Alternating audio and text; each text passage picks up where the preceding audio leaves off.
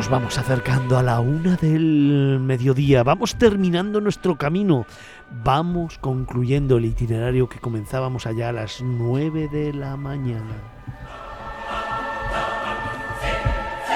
Y aunque alguno se echa las manos a la cabeza pensando en que ya se termina esto, todavía nos queda mucho que contar.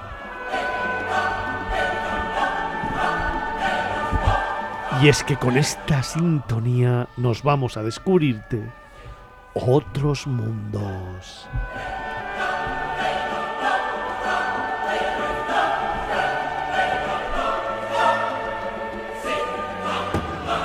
Hoy, con la firma de Antonio Picazo, concluimos camino hablando de Johannes Redman y Johann Ludwig Kraft.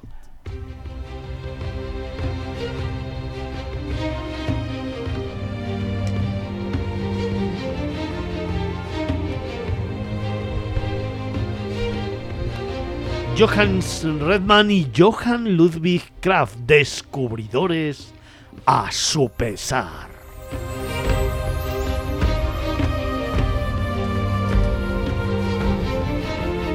Otros mundos, gente remota.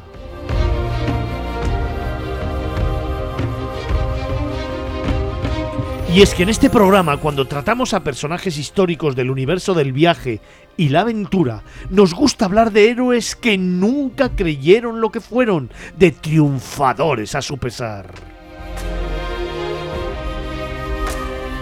Por eso hoy queremos hablar de estos dos antihéroes los alemanes Johann Redmann y Johann Ludwig Kraft.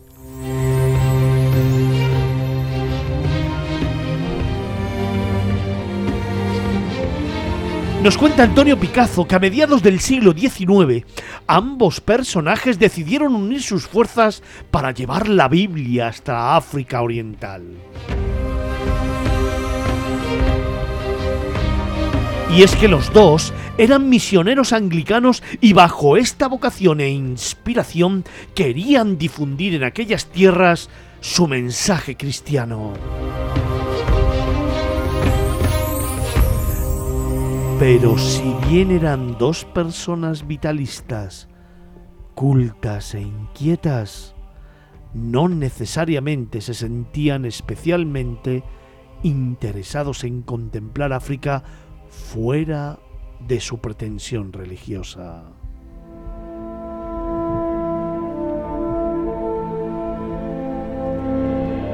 Te preguntarás entonces, ¿qué pasó?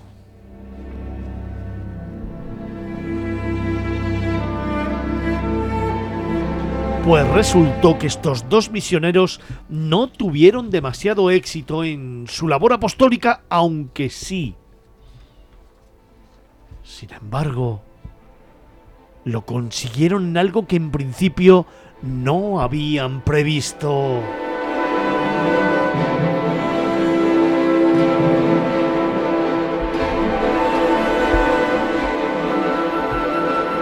Y es que en sus largas y extensas correrías por las praderas africanas, sin grandes aspavientos expedicionarios, con la modestia que proporciona la carencia de ambiciones, fueron los primeros europeos que vieron el gran monte del Kilimanjaro y el no menos soberbio Monte Kenia.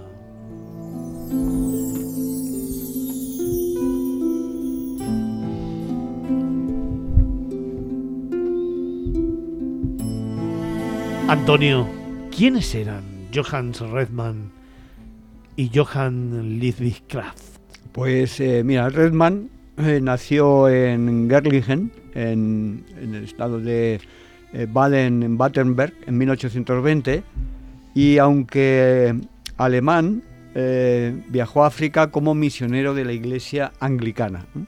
En 1846 se unió a Kraft, que ahora hablaremos de él también, otro misionero alemán, igualmente encargado por la Iglesia Anglicana para evangelizar eh, el Oriente Africano.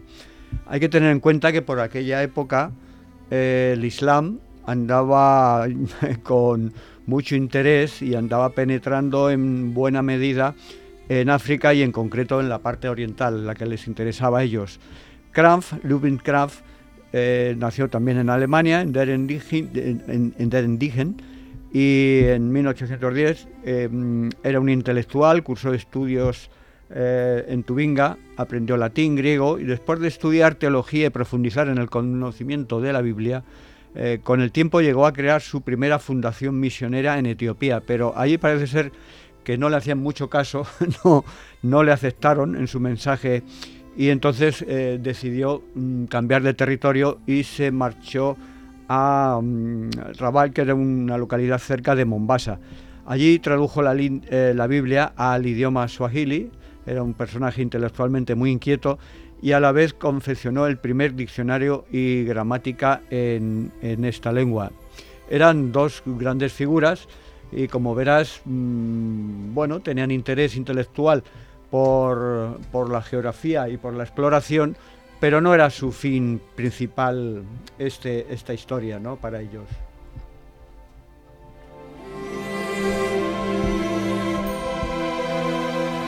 Oye, aquí que nos gusta tanto imaginar con la palabra y diseñar postales, ¿cuál sería la estampa de estos dos viajeros recorriendo precariamente, claro, y sin grandes medios y séquito que les siguiera la sabana africana. Pues mira, si vamos a imaginar durante unos momentos, pero nos vamos a aproximar mucho a cómo era una escena realmente con estos dos personajes, ¿no?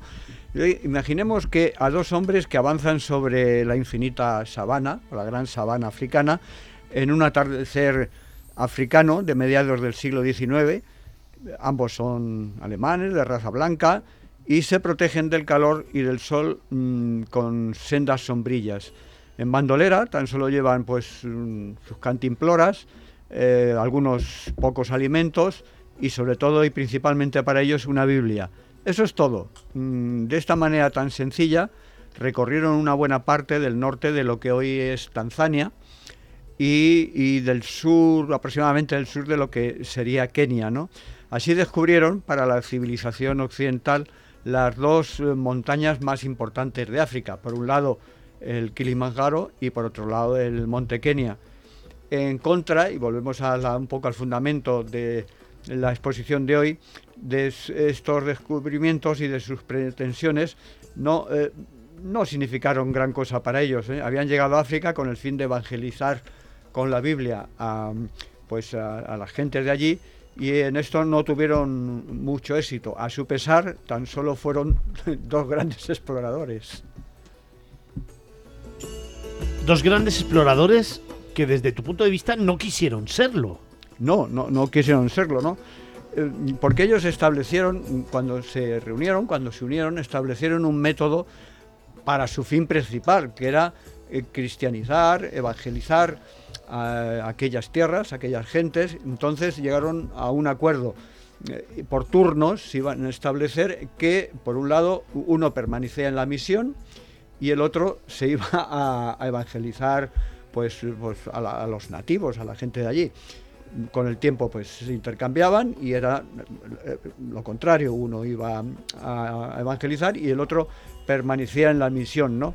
Eh, entonces, a partir de 1848 iniciaron este tipo de recorridos, pero siempre con sus sombrillas, con su morral y su Biblia, y, sin apenas eh, ayudantes. Prácticamente iban sin, mayor impedimento. ¿no? Así entonces se internaban por las eh, tierras del este de África. ¿no? ese era su método. Como verás, hasta ahora no tenían ninguna ningún interés, prácticamente no llevaban algún guía posiblemente, pero no llevaban ni mapas ni nada. E, ellos iban a, los suyos, no iban, eh, estaban viajando, por eso están en este programa, pero su fin no era descubrir, no era explorar, les gustaba, pero no era una función secundaria para ellos.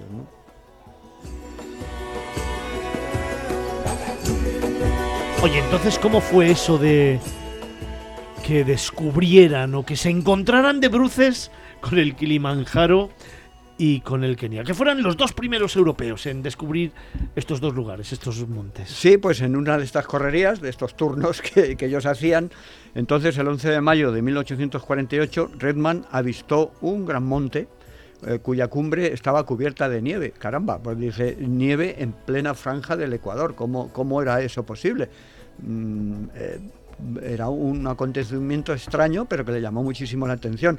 Era nada menos que el Kilimanjaro, de 5.895 metros, y que lo tenía ahí delante, ¿no? Y entonces, pues, eh, por su lado, Kranf, en su turno de, recorridos, en 1849, hizo lo propio y descubrió otra gran montaña, mm, todavía más ecuatorial, con lo cual más extraña todavía, llena de nieve en su, en su cima.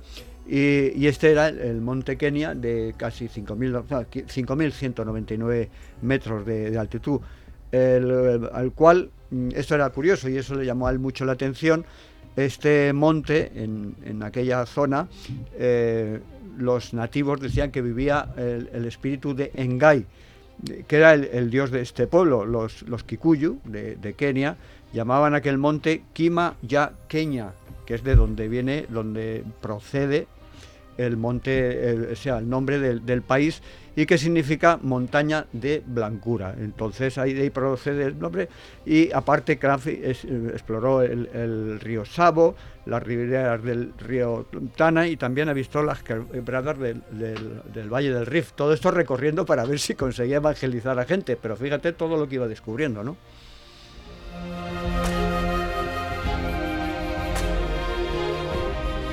Sin embargo, el mundo civilizado no les quiso atender a este descubrimiento, lo puso en entredicho. Había dudas. Bueno, eh, supongo que todos los que estamos aquí en el estudio conocemos a muchos exploradores de despacho y de, de oficina, ¿no? Pues, eh, pues estos, claro, los dos, eh, vamos a llamarle exploradores, los, los misioneros, pues se encontraron con que, por ejemplo, los sesudos científicos europeos, eh, especialmente un sujeto llamado eh, Desboru Cooley, de la Royal Geographic Society, eh, pues les cuestionó, bueno, pero ¿cómo es posible que en, pleno Ecuador, por mucho que me vengáis diciendo que habéis descubierto esto, a mí me parece que esta gente está chiflada, ¿no? Esto les ha dado un ataque de calor, eh, mm, han sufrido fiebres, soledad, esto es imposible porque eh, mm, no se puede entender que en plena Ecuador, en la franja de los trópicos, pero encima en el Ecuador, pues haya una montaña, por muy alta que esté, pues que esté cubierta de nieve, ¿no? Bueno, esto, esto a estos les, les, dio igual. Ellos siguieron con su historia y no se vieron mm, principalmente afectados, porque ellos pensaban dice, mm, pues, pues mira, si a mí nosotros nos creen, nos da absolutamente, nos da absolutamente igual. Luego todo se demostró que efectivamente ambos tenían razón en el descubrimiento de ambos montes, ¿no? Oye, Antonio, me viene a la cabeza, me viene una duda cuando estos dos exploradores, cuando estos dos misioneros encuentran este descubrimiento, ¿cómo lo datan? ¿Cómo lo fechan? ¿Cómo lo transmiten a la sociedad para que realmente esto se convierta en un hecho histórico? Pues a partir de ese momento, bueno, no, inmediatamente, evidentemente, porque en principio, como decíamos, nadie les creía o casi nadie les creía, ¿no? Pero ya empezaron a demostrar que, por un lado, se puede hacer una exploración no con cuatro gatos, con dos gatos, que eran ellos, ¿no? Porque resulta que las grandes expediciones que se hacían en África entonces, ninguna bajaba de 100 o 150 personas. Por ejemplo, el, eh, genocida y racista Stanley, que tan buena prensa tiene, pero que tan asesino era y tan genocida y, y, tan buen explorador, por cierto, pero con todo esto no bajaba nunca de 150 o 130 eh, personas, miembros de su expedición. Livingstone, que tenía mucha mejor prensa y era, mucha, era mucho más humanista, pues lo mismo. Eh, Burton eh, y pues otros, o, Speck, por ejemplo, y este tipo de gente, pues no bajaban. Y ellos iban, ellos dos, y, un guía y, poco más. Y eso demostraron. Y luego fueron colocando en el mapa, en el mapa de África, pues muchos accidentes, no solamente el Monte Kenia y el Kilimanjaro, sino otros que luego sirvieron como muchas referencias a la hora de la investigación y la exploración del interior de África. Y entiendo que cuando luego vuelven a Europa, vuelven a su país, escriben los tratados que tengan que escribir y ahí es donde ponen las cosas que han ido viendo. Sí, sí, eso lo van relatando, pero absolutamente deprimidos, porque es que resulta que no conseguían ni una sola conversión. O sea.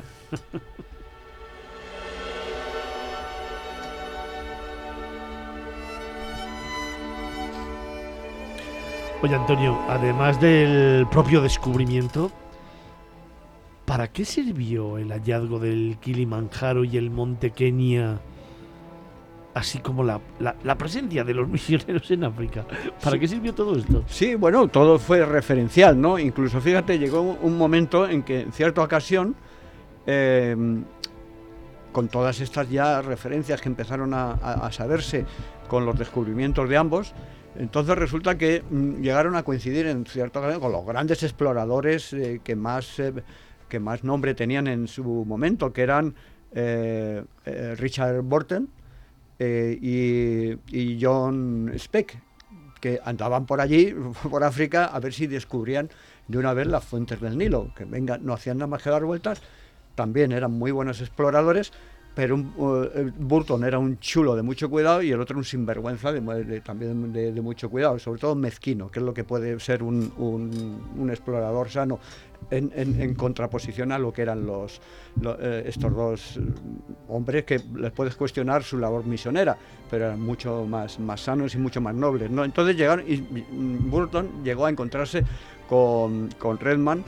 Eh, y, bueno, pues estuvieron hablando un, rato, ¿no? Y ambos, eh, tanto los dos buscadores del Nilo, y Redman por entonces eh, pues, pues intercambiaron una serie de posiciones e incluso les aconsejó, mira, esta es otra referencia interesante, que eh, variaran la ruta que estaban haciendo, eso es una referencia interesante eh, a raíz de tu pregunta, porque mm, les aconsejó que hicieran sus recorridos por el interior, por la zona de los Masai, que era una ruta un poquito más complicada en el sentido y un pelín más peligrosa, pero desde luego mucho más directa que las que estaban haciendo ellos, que eran por la ruta de los esclavos.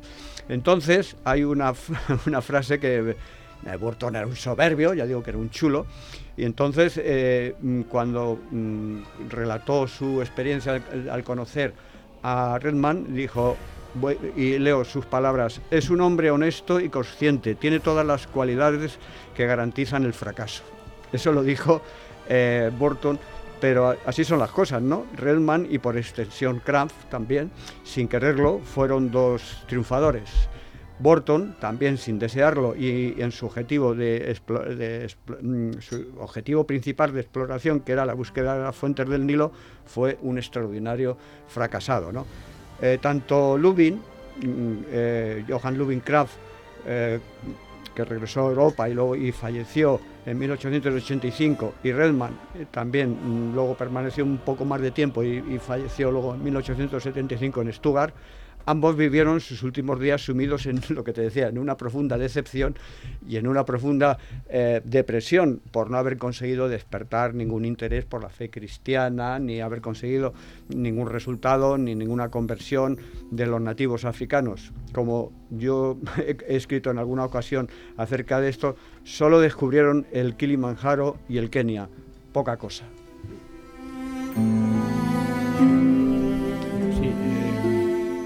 Tres cuestiones, si es posible que me las conteste, si no, pues no, no pasa nada. Sí. Eh, la primera, no, no, no, si no pasa nada. Eh, había un programa en televisión que decía, ustedes pregunten lo que quieran, que yo contestaré lo que me dé la gana. Entonces yo te voy a preguntar lo que yo quiero, tú me contestas lo que te dé la gana. me, ajustaré, me ajustaré a tus preguntas. No, eh, ¿Cuánto tiempo estuvieron los dos en, en África? Es diferente. Estuvieron, hombre, no sé, los años exactos no lo sé, ¿no? Pero estuvieron siempre hacia el final de la mitad hacia el final del siglo XIX. En la segunda, eh, ¿tuvieron contacto con, con, grupos musulmanes? No, precisamente ellos estuvieron como una, como una contención de las primeras, eh, las primeras penetraciones ideológicas de los musulmanes. O sea, no llegaron a, aunque ya estaban ahí, los musulmanes ya estaban ahí, sobre todo eh, ya mm, bajaban no solamente por la zona de las islas orientales, Zanzíbar, Pemba, todo esto, eh, y, luego por la penetración por lo que entonces eh, lo que iba a ser Etiopía por ejemplo ¿no?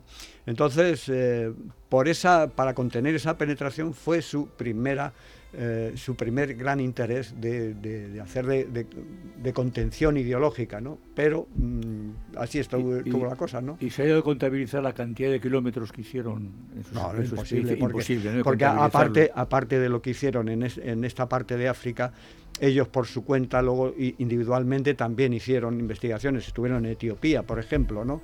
y luego estuvieron también en la zona de los Grandes Lagos, eh, en la falla del, del Rif, es, imposible saber todos los kilómetros, pero lo que sí es, es cierto que nosotros lo hacemos en la rover y ellos lo hacían andando, ¿eh? Sí, además, como has dicho, con una Biblia en la mano, con una, Biblia para protegerse del sol. Y, un morral con unos pocos alimentos. como hecho un guía, pero vamos. Y, dos cantiploras. Y así iban a ver qué pillaban y a ver qué, qué, a qué y, lo que pillaban era pues solamente el Kilimanjaro y el, y el Monte Kenia. pero ninguna, ninguna, ninguna cosa importante. Nada, poco importante.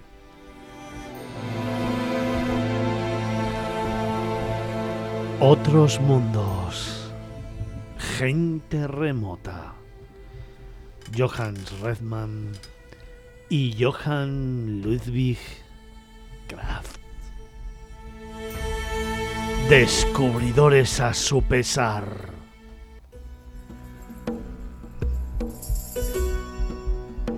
Antonio, una reflexión final.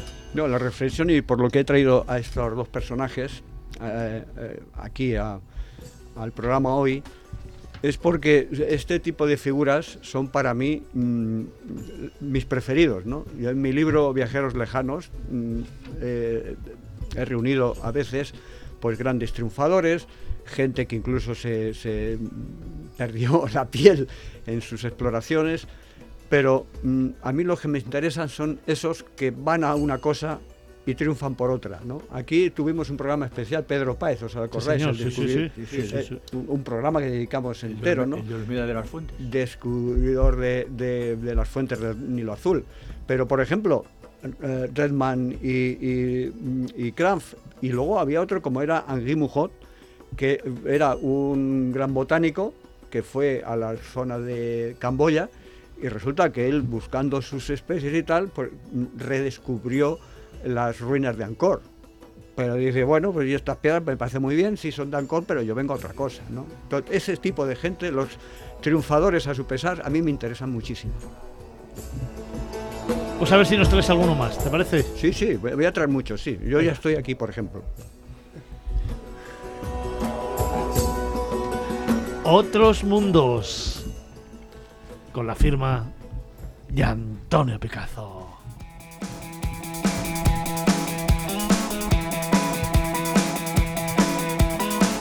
Pues con esta fauna de tertulianos y de colaboradores vamos llegando al final del programa.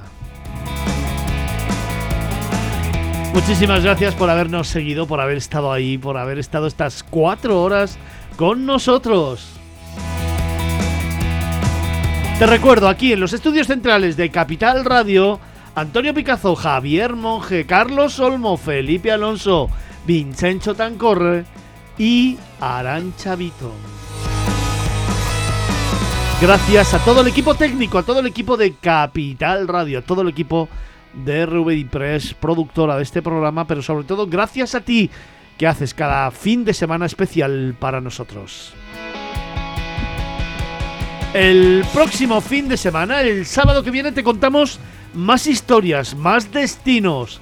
Viajaremos de nuevo contigo y ojo, te daremos planes para celebrar San Valentín. Eso será el próximo sábado, aquí, en Capital Radio, en la radio del turismo, aquí, en Miradas Viajeras, todos los sábados de 9 a 1 del mediodía, contigo y para ti. Feliz fin de semana. Hasta el sábado que viene.